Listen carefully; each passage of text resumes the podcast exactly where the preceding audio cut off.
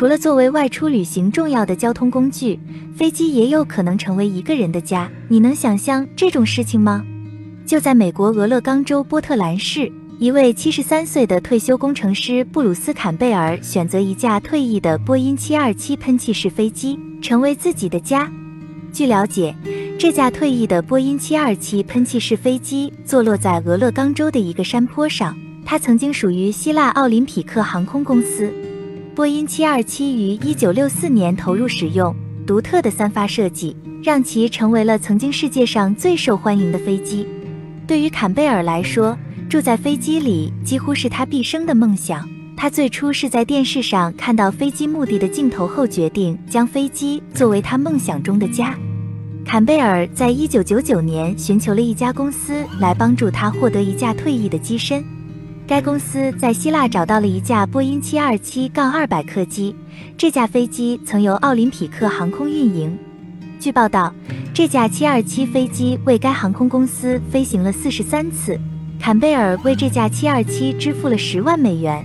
他的梦想是所有退役的飞机都能得到充分利用。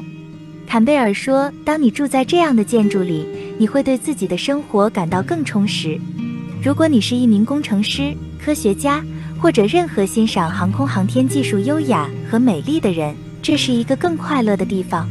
如果你在波特兰，好奇的想知道住在飞机上是一种什么体验，坎贝尔很乐意接待游客，并带人们参观他的家。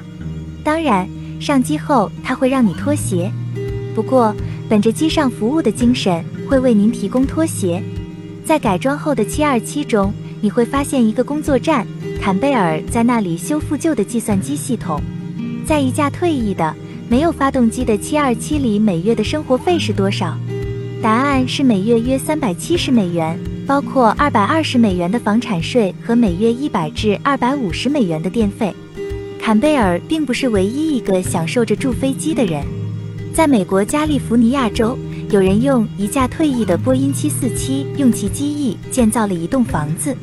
在哥斯达黎加。